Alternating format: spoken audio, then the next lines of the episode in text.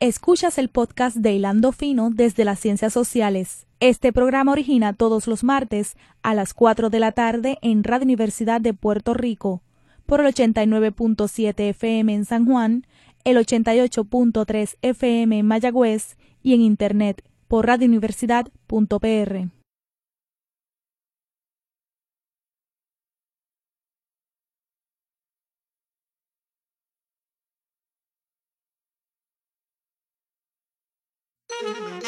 Cadena Radio Universidad de Puerto Rico presenta Hilando Fino desde las Ciencias Sociales.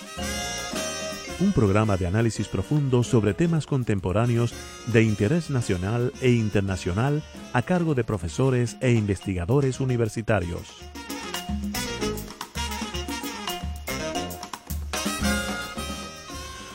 Buenas tardes y bienvenidos a otra edición de Hilando Fino desde las Ciencias Sociales. Mi nombre es Rafael Díaz Torres y soy profesor del Departamento de Geografía en el recinto de Río Piedras de la Universidad de Puerto Rico. Hoy estoy en sustitución del colega y profesor Javier Colón Morera. Damos las gracias por la dirección técnica al doctor Fidel Arocho Santiago. Hoy, y a la luz de toda la actividad sísmica que ocurrió en el mes de enero, tenemos eh, representación de la comunidad de planificadores en Puerto Rico.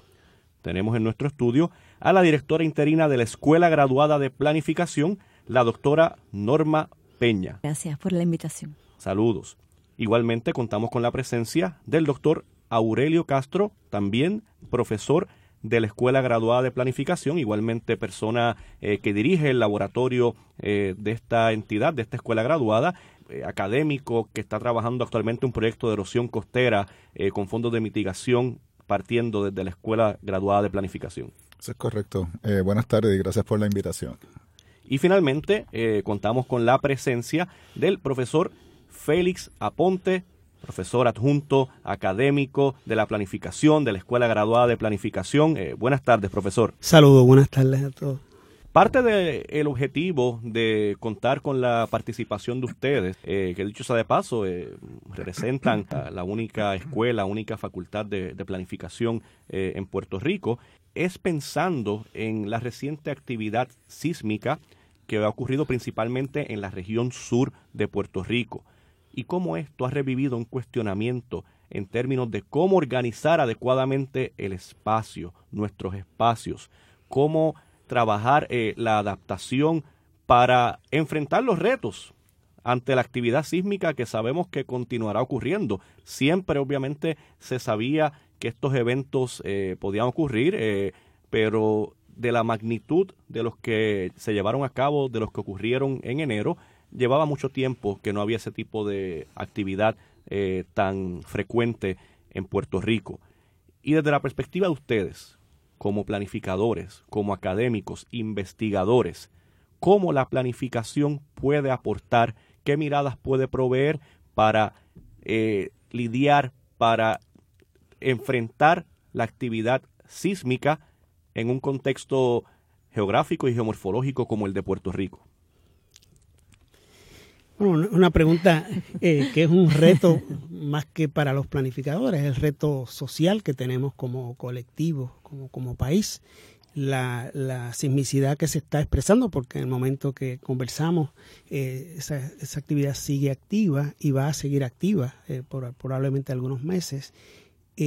nos plantea unas circunstancias en un sentido novel, porque la, la, por un lado, los riesgos y las, las probabilidades de una expresión sísmica mayor en Puerto Rico históricamente se estaba eh, subordinando a las expresiones de fallas geológicas relativamente desconectadas del territorio espacial donde, donde estamos los 3.2 millones de habitantes en este momento. Es decir, pensábamos que un sismo fuerte se iba a producir en la falla al norte, en la trinchera de Puerto Rico, o en la una negada, quizás en la falla de Muerto al sur, y que las fallas interiores sí conocidas, las fallas geológicas conocidas dentro del territorio nacional, no tenían capacidad de expresarse de forma tan violenta o tan activa, con tanta energía, como para que planteara un reto para las decisiones de uso de terreno y la, la ocupación humana en estructuras sobre estos terrenos.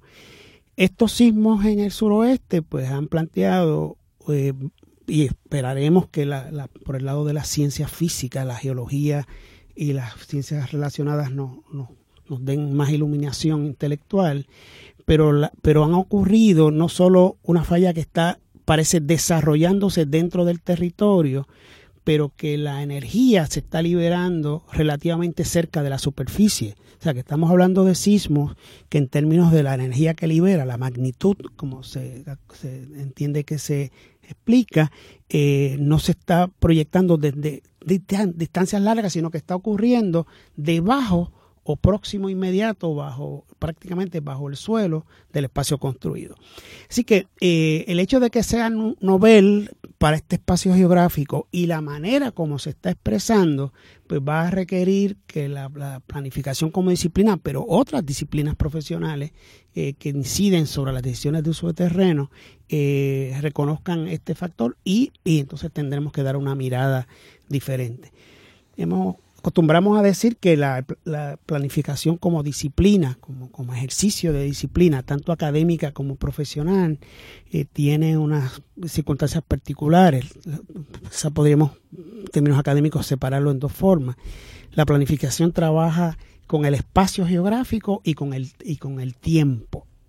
Y en la, en la dimensión del tiempo, entonces trabaja primordialmente con el tiempo futuro, desde el presente conocido, la aspiración futura, qué es lo que queremos que pase a futuro.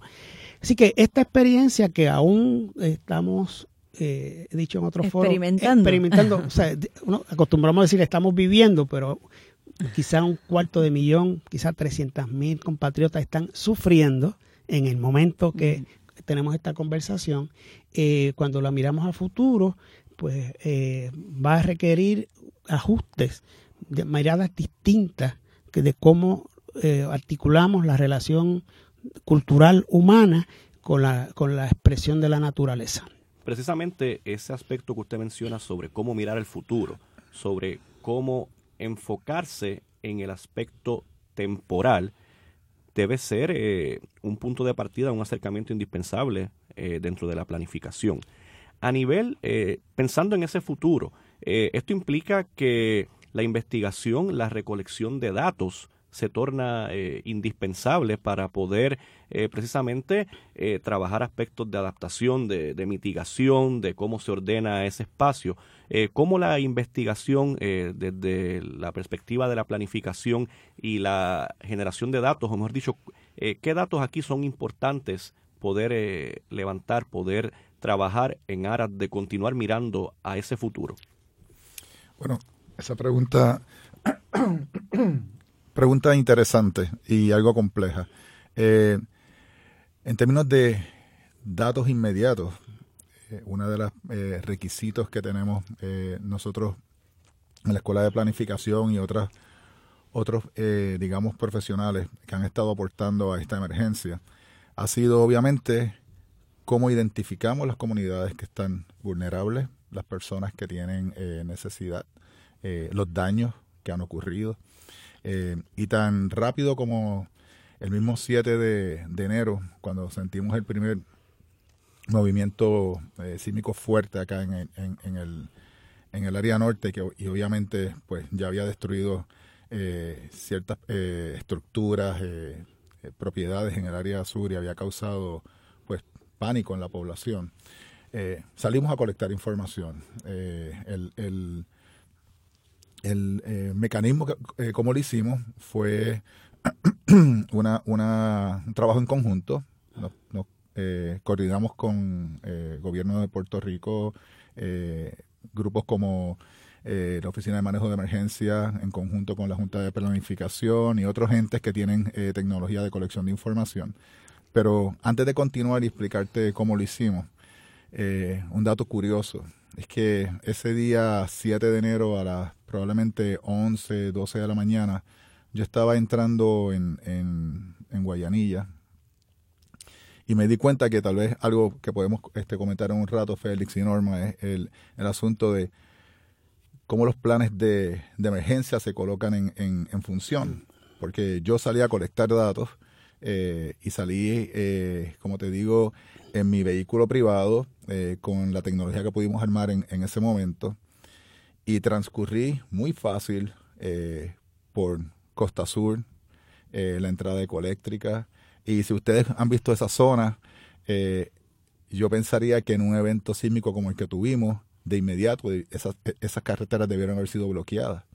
Eh, ¿Por qué? Porque el peligro que, que, que, existe en, esa, en, ese, en esa área geográfica es este, significativo. Y ahí estábamos nosotros, eh, acompañados eh, por un colega y amigo, este señor Iván García, retirado de la Comisión Estatal de Elecciones. ¿Y por qué traigo su nombre a, a colación? Bueno, es una de las personas que mejor conoce los recovecos de la isla. yo pensé, qué mejor persona de, que, traer a, la mesa que me ayudara con, esta colección de datos porque conoce sectores, conoce este caminos, conoce una serie, una serie de cosas eh, que son importantes para navegar a la hora de colectar el dato. Así que eh, un punto que quiero dejar sobre la mesa y podemos discutir un poco más adelante antes de continuar con los datos es cómo pude discurrir con la facilidad dentro de, esta emergencia por lugares que en mi opinión debieron haber sido este, eh, controlados de inicio eh, por, las, por, por, los grupos que tienen la responsabilidad de, manejar esto. Eh, específicamente sobre los datos, construimos aplicaciones, aplicaciones que podemos acceder a través del teléfono y que no requieren el uso de conectividad con Internet. Es decir, que el asunto que aprendimos en María la experiencia de María, de que teníamos fabulosas tecnologías para colectar información, colectar daños, etcétera, eh, pues no funcionó. Pues porque, como todos sabemos, en ese momento los sistemas de comunicación, las torres de, telecomunicaciones, celular, etcétera, no estaban funcionando. Así que hemos aprendido un poco de eso y lo, implantamos rápidamente eh, eh, a, la hora de colectar estos daños. así que el trabajo, al igual que muchos otros grupos, ha sido arduo en, la, en, el momento de, llegar al lugar con el daño, eh, utilizar herramientas tecnológicas para hacer esa colección de información y luego tratar de compartir esto con las autoridades que toman decisiones, pues para que obviamente eh, las ayudas lleguen y, se, y se maneje este, eh, la información de cierta manera. El hecho de que hay que repensar cómo se recolectan estos datos, qué instrumentos se van a utilizar, implica también eh, nuevas formas de pensar cómo a nivel del aula y las investigaciones eh, que parten de la Escuela Graduada de Planificación, cómo ahora se reflexiona sobre eh, esta área, esta disciplina, partiendo de este Puerto Rico que ahora tenemos posterior a lo que ocurrió en el mes de enero. Se hablaba mucho de, de que posterior al huracán María en septiembre de 2017 eh, se necesitaban nuevas formas de mirar, de pensar el país. Ahora, pues obviamente le añadimos la capa de la actividad sísmica del pasado mes de enero. Eh, ¿Cómo entonces ahora, eh, desde la Escuela Graduada de Planificación, se trabaja esa necesidad de proveer nuevas miradas a Puerto Rico? Mira, recordemos que la planificación se trabaja en colaboración. Eh, nosotros sí generamos unos datos, pero también necesitamos datos de otros lugares. La red sísmica, evidentemente, es fundamental respecto a las nuevas, entre comillas, ¿verdad? Eh, a los nuevos eventos que están ocurriendo en términos sísmicos. Eh, a mí me dio mucha alegría cuando vi que el gobierno le soltó como unos 300 mil dólares hace poco y ellos hablaban de su equipo, dónde está ubicado, la, la, las estaciones adicionales que necesitan. Así es que yo creo que eso es un lugar bien importante, está en la universidad también ubicado, eh, representa nuevamente la importancia de que el gobierno le tiene que dar a una universidad pública que se encarga de este problema público común eh, de una magnitud, de una escala, que no hay manera que individualmente se pueda atender ni en la emergencia, ni en la recuperación, ni en la mitigación, ¿verdad? En las diferentes etapas de, de lo que es esa planificación orientada a los desastres naturales y no naturales, ¿verdad? Eh, antropogénicos, como le dicen. Así es que en términos de datos, eh, en términos territoriales, Puerto Rico los tiene. la geología de Puerto Rico, ¿verdad? Entonces, pero cómo va cambiando evidentemente, cómo hacemos los escenarios, eh, eso va cambiando según va cambiando literalmente la tierra y el clima, ¿verdad? Eh, nosotros nos quedamos hablando mucho de cambio climático, que es eh, fundamental, Y el terremoto te trae otra cosa que no necesariamente tiene que ver con el cambio climático. Así es que nuevamente crecemos del punto de vista de cómo abordamos nuestros problemas bien complejos. Eh, las proyecciones para la planificación son fundamentales y para uno proyectar, porque la planificación en el tiempo, como decía Félix, es a corto, mediano o largo plazo. Y pues los que bregamos con la ciencia, pues sabemos que la incertidumbre, mientras más largo la, temporalidad, pues mayores. Eh, y salieron esas, esos estimados de la NASA y de USGS, de la, eh, de la USGS eh, federal, donde establecen las proyecciones que ellos tienen de los movimientos telúricos. Y pues obviamente ellos dicen, bueno, si ocurre otro, pues volvemos a cambiarla.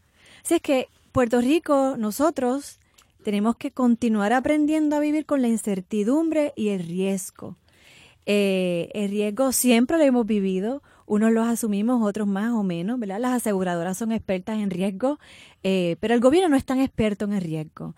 Y yo creo que eso, eh, pues con los huracanes hemos aprendido unos, un poco, y jocosamente en las redes uno ve el cono de incertidumbre, el cono de incertidumbre, estamos fuera, estamos dentro, ¿verdad?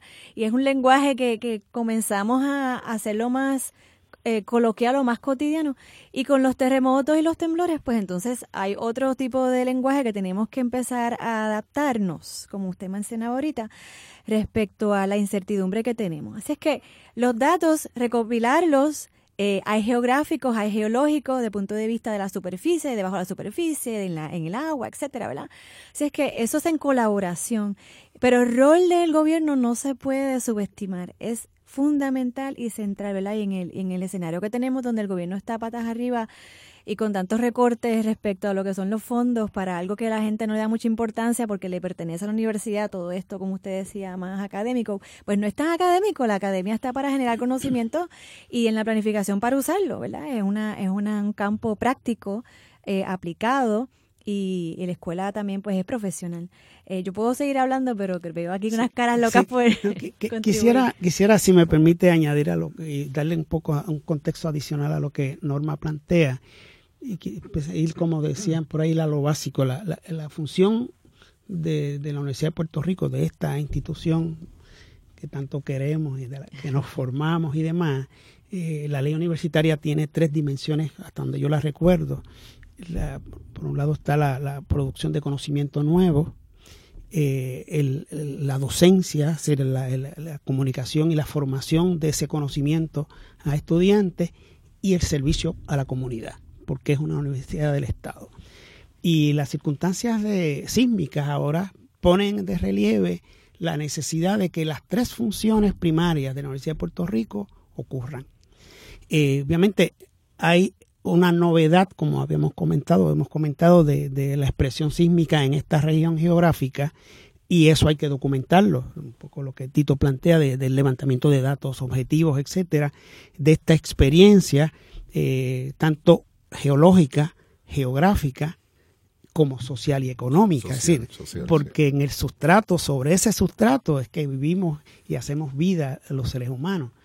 Eh, así que eh, eso, esa información es indispensable eh, articularla para que sirva a añadir a nuevo conocimiento para la investigación, tanto académica como la aplicada, que en la Escuela de Planificación pues trabaja ambas, pero con énfasis en la aplicada, y también en la formación de nuevos planificadores eh, de los que están y los que van a venir a la escuela de planificación. Pero todo tiene que estar, o todo eso debe estar también enmarcado en la responsabilidad de darle servicio al Estado. Ahora, que corresponde al Estado, en este caso representado por su gobierno, solicitar y aceptar el asesoramiento y el, la idea que pueda ofrecer profesionalmente la planificación, los planificadores generales y la Escuela de Planificación como institución.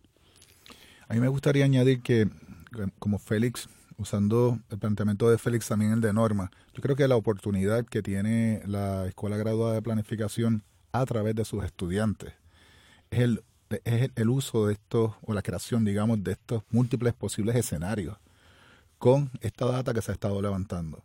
Eh, Norma hablaba de eh, datos geológicos, Norma hablaba de, de eh, datos sociales. Eh, Félix comentaba la importancia de, utilizar estos datos, porque fíjate que nos hemos enfocado en la parte eh, física, es decir, este, datos geológicos, que haciendo un paréntesis, pues son viejísimos. También esos datos habría que utilizar la información que algunos compañeros del recinto de Mayagüez han estado estudiando por algunos años ya y tal vez este, la actualización de esa, de esa información este, eh, geológica, pues eh, utilizarla pues para actualizar la cartografía que tenemos, por decir algo.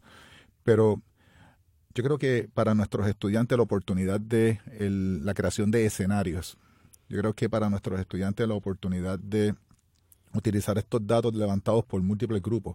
Este, no, olvidemos, ahora mismo el, el, el, eh, el Estado tiene eh, especialistas que vinieron de California, que vinieron del Departamento de eh, Edificios de la Ciudad de Nueva York, y hay probablemente en conjunto, me atrevería a decir, cerca ya de 10.000 inspecciones en conjunto entre múltiples grupos, tanto locales como, como este, eh, pues extranjeros ¿no? que nos han venido a, darnos la mano. Y esto crea la oportunidad de una cantidad de datos y la pregunta que nos tenemos que hacer es qué vamos a hacer con ellos. Qué mucha colección de información o datos tenemos. Sí, y Tito, yo, yo añadiría, perdona, para no perder la coyuntura, los llamados, perdón, los llamados assessment, allá en Río Caña le decíamos assessment, que tendrán que hacer las compañías de seguro. Es decir, la, la evaluación de la condición estructural y alguna explicación de fallo estructural para propósitos de compensación por seguros es una base de datos que puede suplementar a los otros datos que ya Tito ha mencionado. Félix, yo observé en, una comunidad en Veredas de Yauco, donde tenemos eh, un patrón interesantísimo de cómo hubo daños a la propiedad. Estamos hablando de un desarrollador, tiene estas estructuras construidas ahí, eh, según me explican los vecinos, eh, hayan habido este, compañías que han ido a la quiebra, otros que han comprado la deuda, han continuado el desarrollo, pero sumamente interesante ver casas destruidas totalmente, como la de mi amigo Wenceslao, que se destruyó físicamente su estructura y él ve al frente de su casa que la constructora continúa y lo que hacen es simplemente parchar la grieta y la pregunta es, ¿quién va a adquirir esa propiedad? ¿A quién le estamos pasando el riesgo? Eh, es interesante, ¿no? Eso, yo creo que ese es un tema para otro programa. Exactamente. Eh, ustedes tres han mencionado eh, el rol y la responsabilidad del gobierno en brindar unos servicios cada vez que ocurren este tipo de eventos de, de, gran intensidad como son los terremotos. Eh, se ha comentado mucho eh, a nivel de opinión eh, en, redes sociales cibernéticas, incluso personas lo han planteado en, otros espacios, pensando en cómo ha sido la respuesta y toda la solidaridad que se ha volcado hacia el sur de parte de grupos individuales, organizaciones comunitarias. hay personas que han planteado el pueblo lo está haciendo mejor que el gobierno. Sin embargo, ustedes plantean que el Estado sigue teniendo un rol, una responsabilidad. Eh, ¿Por qué ustedes entienden que continúa siendo tan importante e indispensable el rol eh, estatal a nivel de la provisión de servicios y de lo que es eh, la, lidiar con, este tipo de eventos? bueno, para que no y, y, después entra feliz con sus 40 años. Número uno es la escala. Cuando tú tienes regiones, cuando tú tienes algo tan inmenso, ¿verdad? Ya no es mi parcela.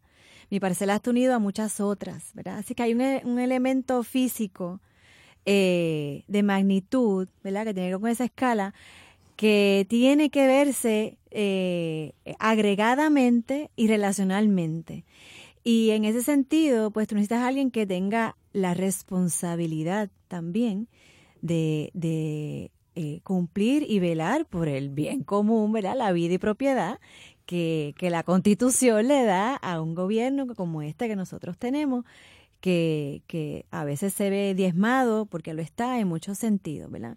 Es que tiene una responsabilidad, eh, además tiene una capacidad del punto de vista, de nuevo, de esa escala, desde las instituciones estatales. Vemos, por ejemplo, los municipios que también tienen su responsabilidad y su escala y que lo vimos, ¿verdad? Más reciente y lo seguimos viendo como ellos hacen pues lo que pueden dentro de su escala, pero necesitamos una más amplia para ver tendencias, para ver esa falla de dónde a dónde, hasta dónde puede que llegue, hasta dónde que puede que haya esa, esa, ese impacto eh, y por el estilo. Eh, así es que eh, nosotros tenemos un contrato social con, con, el gobierno que lo tiene que cumplir eh, y no se puede, o sea, sabemos que el neoliberalismo pues trae todo este rol de las ONG, de las organizaciones sin fines de lucro que son bien importantes y qué bueno que están activas y las hemos necesitado y han ayudado inmensamente. Pero eso no quita que el gobierno sigue teniendo su... Sigue, mira, una comunidad sigue preguntando, ok, pero al fin y al cabo, ese plan de mitigación, ¿qué? Es multirriesgo. ¿Y qué significa para mí? Tiene todavía una responsabilidad y tiene que como quiera relacionarse con el pueblo. Y una ONG no le necesariamente va a cubrir ni la información que tiene que ir, ni la formación que debe tener la persona para poder participar. Eh, y eso pues le toca a, un, a una institución que no tiene un interés más allá, que sea el, eh, ¿verdad? Eh, proteger eh, y adelantar lo que sería una sociedad. ¿verdad? Estoy hablando bien genéricamente, pero... No, y, eso, eh, en el mismo contexto, la, la, funcionalidad social y económica, de, en este caso de Puerto Rico como un ente, un, país nacional, eh, no, no opera si no tiene una estructura una supraestructura que maneja la infraestructura los municipios, por ejemplo, y las comunidades dentro de los municipios no manejan la energía eléctrica, no manejan el recurso agua, no manejan la recolección y tratamiento, disposición de aguas usadas, no manejan la red vial, no manejan las represas, no manejan los puertos, no manejan la transportación aérea, etcétera. Es decir, hay unas dimensiones de la función social colectiva macro que la tiene que manejar un ente con capacidad macro. Eh, obviamente, eh, en nuestra estructura gubernamental, pues tiene múltiples ineficiencias en cada una de esas dimensiones que he mencionado. Eh, pero el hecho de que sea ineficiente no quiere decir que no haga falta, o sea, que, no sea indispensable. Y es un poco la discusión que habrá que tener sobre la, función que debe tener cada nivel de gubernamental en, en, una sociedad democrática como, en mi caso aspiro que haya en Puerto Rico. Y la, precisamente la, pregunta se hace porque eh, la ineficiencia que la gente ha percibido eh, lleva a, hacer planteamientos de descartar eh, al aparato.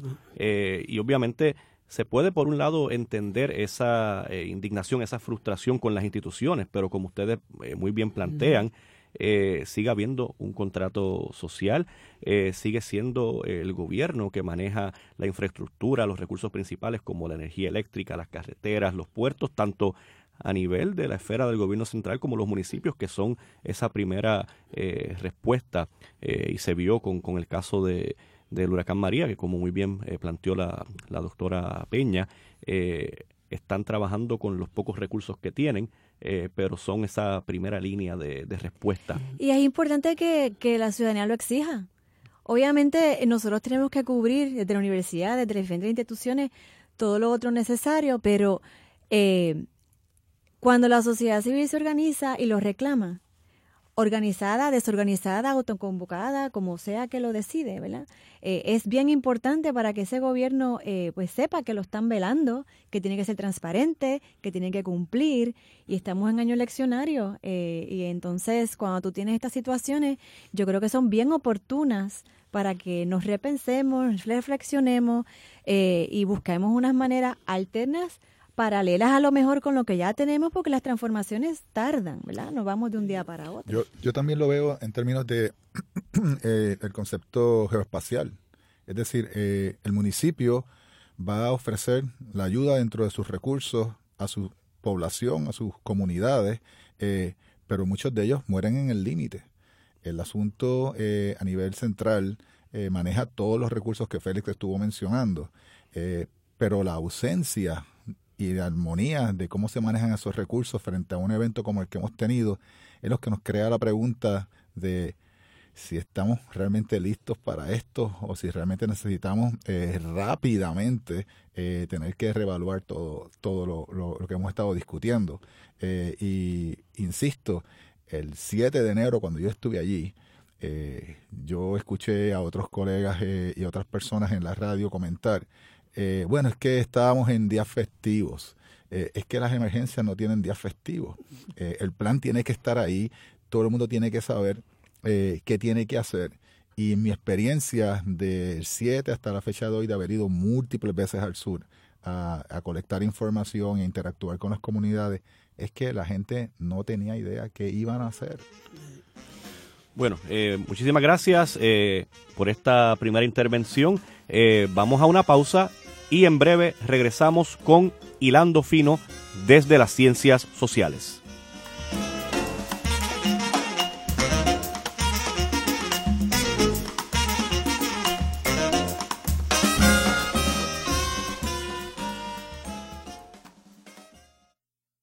Escuchas el podcast de Hilando Fino desde las ciencias sociales. Este programa origina todos los martes a las 4 de la tarde en Radio Universidad de Puerto Rico por el 89.7 FM en San Juan, el 88.3 FM en Mayagüez y en Internet por radiouniversidad.pr.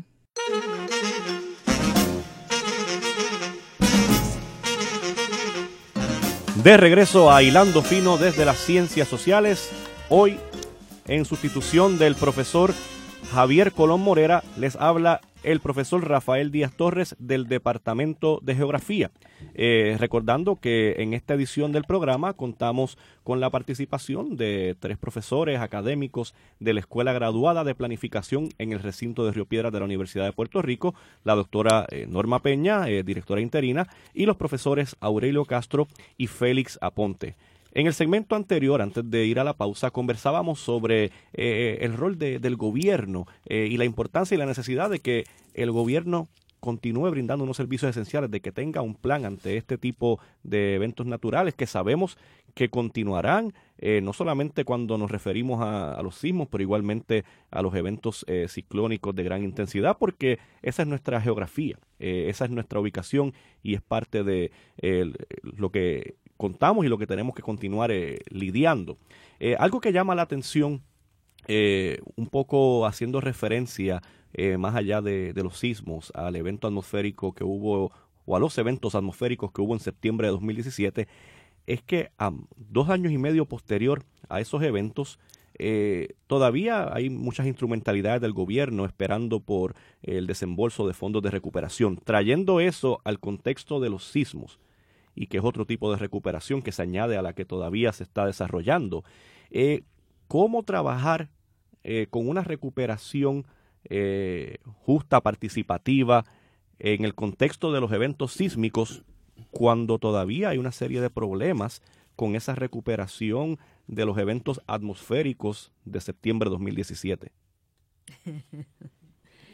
Es una pregunta, como antes decían, de 64 mil Chavito.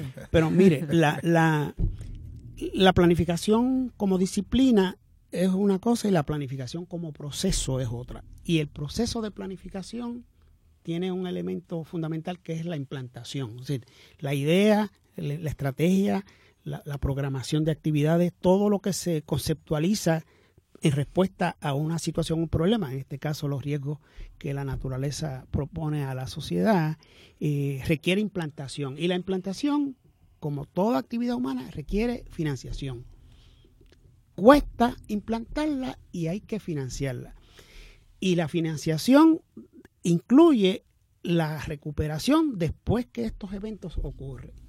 Eh, esa parte de la financiación en Puerto Rico ha estado en precario en una sociedad que ya tenía eh, un estaba precaria, es decir, estaba en bancarrota el Estado, o sea, el Estado como, como, como gobierno como Estado, pero también las corporaciones públicas primarias de infraestructura, carreteras, energía eléctrica y casi la autoridad de acueducto y alcantarillado. Así que la poner en ejecución los planes, las estrategias, las medidas, los proyectos concretos, siempre va a requerir una financiación. Eh, Puerto Rico no tiene una acumulación de capital, es más, no se quiere, posiblemente ni siquiera tiene un fondo de emergencia que está legislado para tener una reserva de dinero para, para asegurar la operacionalidad del gobierno ante una expresión de un evento catastrófico, eh, pues está insolvente y la capacidad de acceder a fondos externos, en este caso, en teoría, donativos que nos hace generosamente el pueblo de los Estados Unidos a través de su gobierno, y lo, un poco lo cualifico porque mucha de la ayuda que, por ejemplo, la Agencia Federal de Manejo de Emergencia nos provee, después de todo, es un seguro que se ha pagado. Es dinero, un capital que ha salido de los bolsillos de comerciantes y residentes para responder de la misma forma a todo el que tiene una hipoteca financiada por el Departamento de Vivienda Federal o auspiciada por HOT o por veteranos, la Administración de Veteranos, etcétera, tiene un requerimiento de póliza para huracanes y una póliza para terremotos. Y ese dinero, un capital que salió del país y está en algún bolsillo y uno espera que regrese para precisamente implantarse en la recuperación. Así que ha habido ineficiencia en la recuperación porque ha habido incapacidad de acceder rápidamente a los fondos o que las fuentes de financiamiento han puesto reparo por consideraciones posiblemente ideológicas, políticas, eh, malentendidas del presidente de los Estados Unidos y su actitud con respecto a Puerto Rico y quizá a todo aquello que no suene anglosajón, etcétera, habrá que eso lo cualificará el pueblo de los Estados Unidos, pero en la práctica hay, un prejuicio de cómo se atiende a Puerto Rico. Y uno dinero, pero no es dinero de Estados Unidos, es dinero en parte que hemos aportado y que se resiste a devolverlo para el uso previsto. Eh, y entonces las compañías aseguradoras, pues eso es otra historia. Eh, eh, em, operan como entes privados o son entes privados, tienen unas entidades privadas multinacionales que reaseguran, pero a la hora de ejecutar el compromiso contractual son lentos o son totalmente ineficientes, para no decir en algunos casos mezquinos. así que eso es una de las realidades sociales, políticas que estas experiencias, tanto de María, Irma María, como la actividad sísmica que aún está prevalente, nos plantea y entonces la solución, la búsqueda de soluciones a esas circunstancias requiere una acción colectiva y se supone que la articule el gobierno o las instituciones del gobierno, la, la, comisión de, de seguro, la comisión que, la, un grupo que mira la actividad financiera, etcétera, que son responsables para el cumplimiento de ese contrato social que la profesora Peña planteaba, que el ciudadano establece individual y colectivamente con el gobierno que lo representa.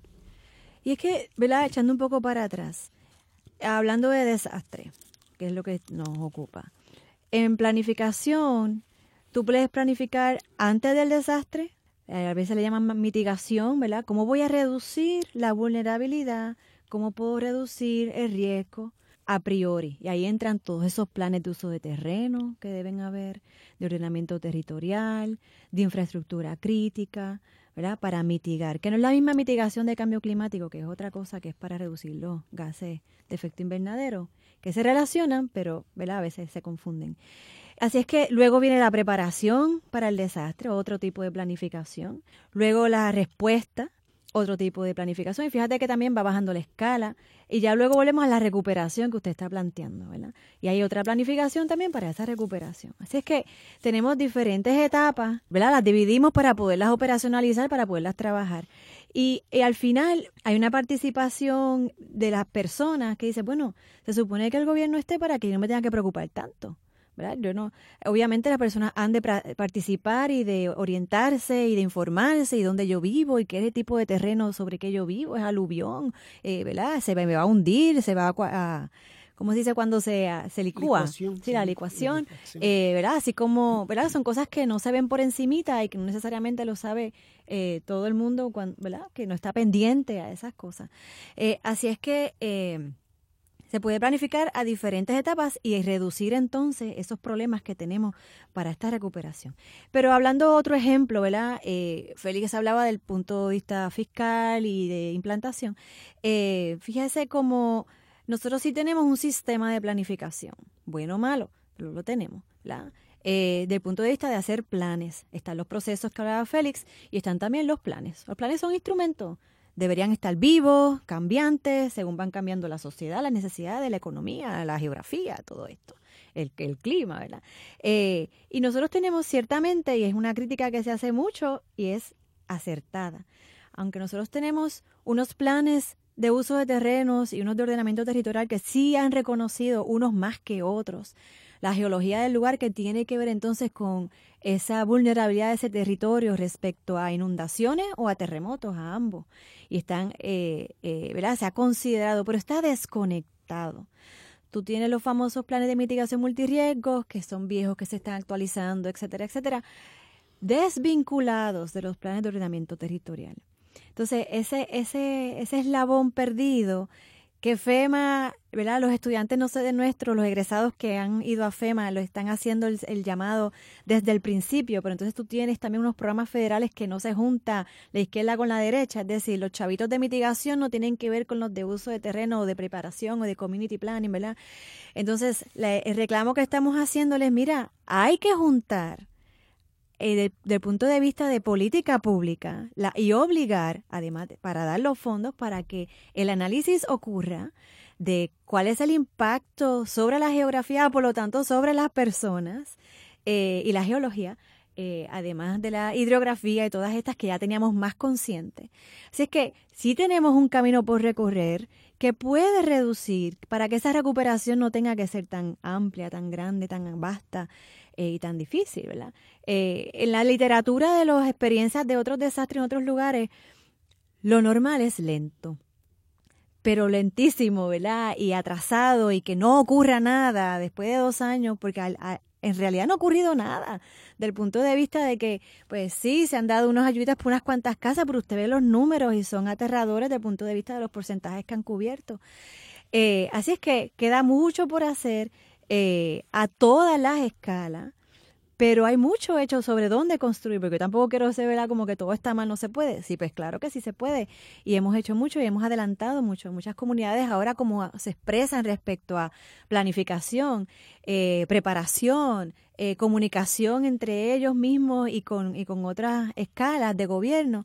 hemos adelantado y nos falta mucho, pero yo creo que estamos comenzando a ver esa, esa ruta de trabajo eh, desde el punto de vista de planificación y de otros, eh, de otras áreas, eh, desde las legales hay muchos aspectos respecto a la propiedad. ¿Qué yo hago con esa propiedad? Ahora me sirve, no me sirve, me bajo el, el, el, valor y mi casa está separada de esa propiedad. ¿Y dónde entra el crimen? O estamos replanteando de nuevo dónde estamos y qué vamos a hacer.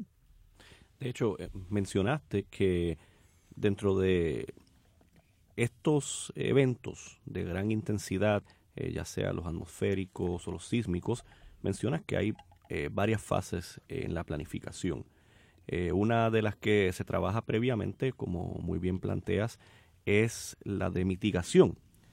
Y en Puerto Rico se ha dado un proceso por los pasados dos años en los cuales diferentes municipios eh, han tenido que trabajar en la actualización de sus planes de mitigación. Eh, obviamente esto es uno de los requisitos para poder acceder a unos fondos relacionados eh, a ese renglón. Y obviamente todos estos municipios que posterior al huracán María han trabajado en actualizar sus planes de mitigación, pues han pensado en, en el nuevo contexto, en la nueva experiencia después de el huracán, el ciclón de septiembre de 2017. Eh, desde la experiencia de ustedes, yo sé que el profesor eh, Castro está trabajando directamente con el tema de mitigación. Eh, ¿Saben si estos planes de mitigación, a pesar de que se hicieron previo a enero 2020, están tomando en consideración el componente del impacto de los sismos? bueno, no me, no me consta que estén tomando este, en consideración los sismos. Lo que sí es interesante y me consta es que cosas tan sencillas como tomar en consideración la marejada ciclónica tampoco la toman en consideración. Eh, tenemos a veces eh, algunos que incluyen la línea del tsunami, otros las zonas inundables, pero ahora mismo, perdón, ahora mismo como parte del proyecto de, de, erosión de playa que dirige la doctora Maritza Barreto, del que yo formo parte como co-investigador en conjunto con otros colegas de, la escuela y de otras universidades. Eh, algo que estamos haciendo es levantando información para 44 municipios que tienen obviamente, eh, están en la línea de costa. y parte de, esta, de estos datos son los que pretendemos que se puedan incorporar dentro de estos, de estos planes. Eh, en términos de sismo, Félix, no sé si tú este, conozcas, yo, yo entiendo que, que no, están tomando no, mi, mi, experiencia, y profesionalmente he participado en, en, algunos de esos proyectos. Eh, un poco lo que Norma planteaba, en el año 2005, a petición de la Agencia Estatal de Manos de Emergencia y a través de una práctica intramural en la escuela, preparamos un plan de, de riesgo de inundaciones para el municipio de Vega Baja. Y recuerdo que la propuesta que hacíamos en ese plan, en ese mismo momento se estaba articulando el, una revisión del plan territorial y yo le, insistía al señor alcalde, que creo que no sé si ya está en la libre comunidad, pero luego de eso resultó convicto por delitos de manejo inapropiado. Y, lo planteo en contexto porque a veces a quien uno le habla eh, con, responsabilidad y funciones, pues tiene la cabeza en otro sitio. Ese señor tenía la cabeza, o su pensamiento parece que la tenía en otro sitio y terminó, no sé si todavía está este, cumpliendo pena en una cárcel. Pero insistíamos en que el plan territorial que estaba examinando y, y que trabajamos, o sea, estudiamos el plan para, para relacionar el riesgo de inundación tanto eh, por ríos como por el efecto eh, del océano, incluyendo el efecto de, tsunami. Eh, había resistencia en el municipio y resistencia en la Junta de Planificación para incorporarlo. Y de hecho no se incorporaron. Eh, yo había sugerido en el plan de mitigación multirriego, si se, aprobó el de inundaciones que iba a ser un componente del multirriego, y yo incorporé en el de inundaciones el asunto de, la, de la, inundación por, por un tsunami planteando un escenario que decíamos, por lo menos como norma política del plan, era que toda, todo uso de terreno en una cota de elevación menor de 6 metros, que es el estimado que se hizo del tren de olas que afectó a Puerto Rico en el terremoto del 18, pues los usos de terreno de esa cota de elevación, los, propuestos, eh, pues se haga arriba de esa cota distante de la costa. Y entonces proponía usos de terreno, actividades en esos terrenos compatibles con la, consideración geográfica de elevación, también las consideraciones de amplificación de onda sísmica, porque eran terrenos de arena o grava, combinaciones no consolidados, donde la, onda sísmica se amplifica y hace inestable la estructura geológica o el suelo y a su vez la infraestructura que se coloque sobre ella, eh, etcétera pero el plan corrió como un apéndice. y yo sospecho que como el apéndice, en términos orgánicos se, presume que es eh, irrelevante a la función orgánica, pues así se hace. Previamente preparamos desde la escuela de planificación un plan de inundaciones para Humacao. Y eso lo hicimos en el 2000. Eh, en el año 98 tuvimos la experiencia del huracán Georges un año después, nosotros estamos trabajando ese plan para la Agencia Estatal de Manejo de Emergencia. Trabajamos de nuevo el tema del riesgo a marejada ciclónica, a las inundaciones por los cuerpos de agua superficiales y el tsunami. Y, también coincidía que el municipio tenía una propuesta de, plan territorial que lo elaboraba con, casi con control la Junta de Planificación. Totalmente ajenos una cosa con la otra. Así que el riesgo sísmico, donde yo lo incluí a nivel profesional, en las experiencias quizás limitadas que he tenido y en otras que he, participado de forma indirecta, no se incorpora. Nosotros tenemos mm, una serie de mapas geológicos que habrá que actualizar, pero son mapas desde el punto de vista de planificación muy útiles, donde ilustran no solo las fallas conocidas hace 40 años y su, su posibilidad de expresarse en términos de liberación de energía, pero también están ilustrados los terrenos menos competentes para construcciones pesadas, los aluviones, los terrenos de arena, etcétera, eh, los terrenos eh, que, que, ya previamente geológicamente se ha demostrado que hubo deslizamiento o movimientos de masa, etcétera. Eso, eh, toda esa información está ilustrada, recopilada en mapas geológicos que para, entre otros profesionales, están dirigidos a los planificadores. Pero el riesgo sísmico, lo que eso implica a una política de uso de terreno, a una, a una expresión de zonificación y si lo quiere llevar a un, a un código de construcción, eh, para decir, el requisito estructural para eh, nada que ver con, he dicho en otro, en otro foro, con solo dos excepciones. Y no está escrito en solo en una. No se construye una represa nueva sobre una falla geológica activa, conocida. Y eso yo no lo he visto escrito, pero esa es la práctica. cualquiera que proponga no la va a hacer. Y la segunda es que no se construye un relleno sanitario para disponer y manejar residuos sólidos, peligrosos o no peligrosos, sobre una falla geológica. Y entiendo que eso sí está escrito en el reglamento de manejo de desperdicios sólidos que administra la Junta de Calidad Ambiental.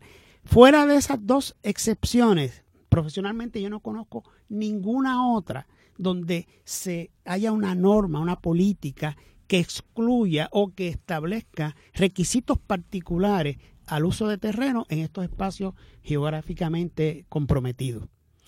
Eh, y entonces el reto que tenemos ahora es que la expresión que está ocurriendo sísmica en el suroeste, y yo voy a levantar una banderita y estoy seguro que cuando en mi hogar escuchen el programa, alguien va a decir, pero no debiste hablarlo. Eh, mire, eh, nosotros en entre el 2006 y el 2008, yo estuve repasando recientemente la literatura de lo que yo acostumbro guardar, tuvimos una expresión sísmica en el área de norte de Guayama, muy relativamente cercano al embalse de Carite. Y eh, fue una especie de anomalía, ese enjambre, porque en ese espacio geográfico no se había documentado tantos sismos relativamente pequeños, microsismos, pero cientos de sismos en ese espacio geográfico. Y luego tuvimos más recientemente una expresión similar al sur de Salinas y Santa Isabel. Yo sospecho, y es una especulación, que la expresión sísmica del 2006 al 2008 dio base a que la entidad llamada Bureau of Reclamation y la Autoridad de Energía Eléctrica se plantearan examinar la falla geológica eh, la gran falla que nos entra por el sur por Salinas y sale por el noroeste, que sabemos que es activa, que fue la falla que entre otros factores ayudó para que no se colocara un reactor nuclear que el país compró y que pretendía instalar en Aguirre.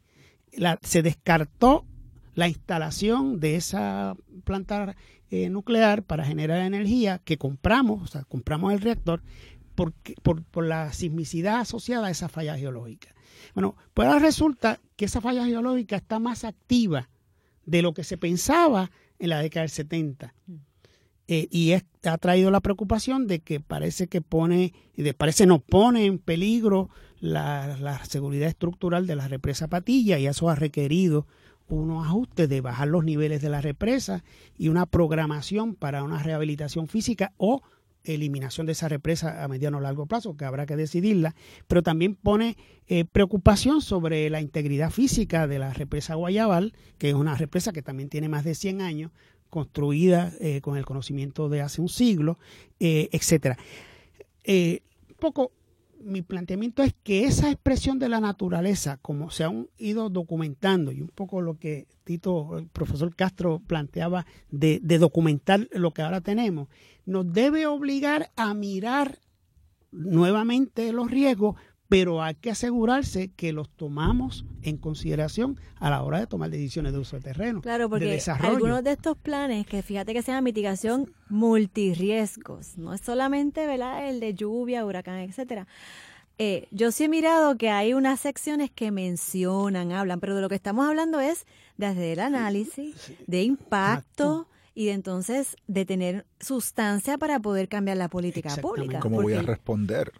¿Cómo, voy a, ¿Cómo me voy a manejar si tengo el evento? Y, y, aprovechar la coyuntura, porque eso fue un ejercicio académico que hicimos cuando estaba completamente activo en la Escuela de Planificación. De hecho, trabajamos una tesis en la escuela para el manejo de la sequía. En el 2012, por ejemplo, excepto el plan multirriesgo de Caguas, ningún otro plan multirriesgo en Puerto Rico. Se planteaba la sequía como un fenómeno al cual había que darle pensamiento y preparación social. Y Caguas tenía alguito, pero era un poco, como dice la profesora Peña, una mención y sabemos que esto ocurre y tiene una frecuencia y ya, ya ha pasado, pero en términos de articulación técnica, la frecuencia, la intensidad, la relación con el calentamiento del planeta y la incidencia que vamos a tener ahora de sequías más frecuentes, más extremas, nada que ver en los procesos de planificación. y esa ausencia yo creo que todavía existe porque probablemente lo, que haya ahora es menciones conceptuales, pero no operacionales. De los sismos, profesor, eh, nada que ver hasta donde yo conozco profesionalmente. Y esto es de suma importancia porque parte de lo que se ha estado planteando en el programa de hoy es la importancia de la planificación en esas miradas al futuro. Obviamente no sabemos cuándo vendrá el próximo gran terremoto, eh, eso es algo que, que no se puede predecir pero eso no es excusa para que la planificación y que el gobierno cumpla una responsabilidad, que trabaje distintos planes, que trabaje el aspecto de la mitigación, de la adaptación, porque si bien no sabemos si eh, ocurrirá el próximo mes o de aquí a unos años, van a ocurrir. Sí, y, aprovecho su, comentario, profesor, porque la incertidumbre de esa expresión, fíjese que eso no, es decir, para la decisión de ese terreno lo hemos eh, relegado, pero para, para adquirir una hipoteca tenemos que, pagarla. Decir, estamos pagando por un riesgo. Bueno, eh, muchísimas gracias. Esto ha sido todo por esta edición del programa Hilando Fino desde las Ciencias Sociales. Muchísimas gracias a toda la radio audiencia aquí en Radio Universidad. Será hasta la próxima.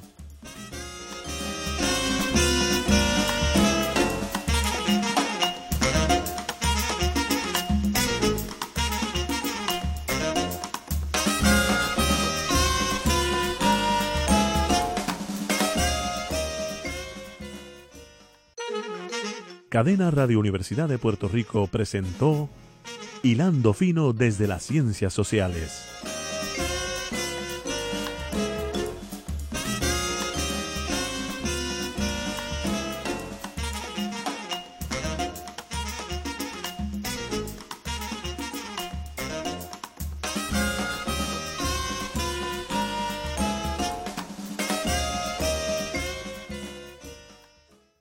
Escuchaste el podcast de Hilando Fino desde las Ciencias Sociales. Este programa origina todos los martes a las 4 de la tarde en Radio Universidad de Puerto Rico por el 89.7 FM en San Juan, el 88.3 FM en Mayagüez y en Internet por radiouniversidad.pr.